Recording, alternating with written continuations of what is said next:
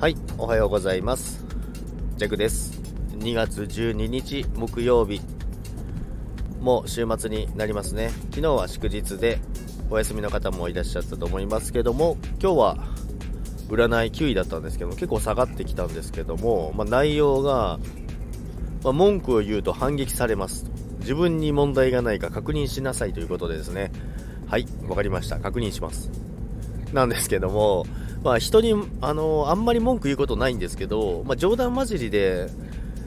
あの話したりすることはありますけどもなんか真剣になんか誰かのせいだみたいな何々がこうだから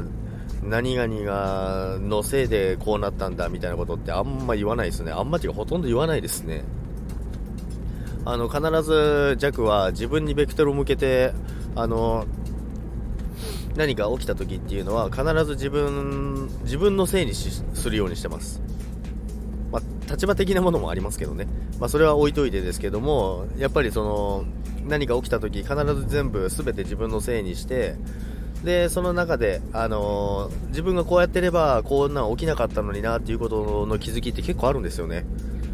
まあ、仕事もそうですけどプライベートもそうですけどやっぱり冷静に見つめ直すといや弱がもうちょいこうしてれば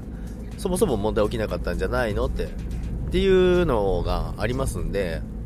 だから必ず自分のせいにして自分にベクトルを向けるようにして日々過ごすようにしてますけどもとは言っても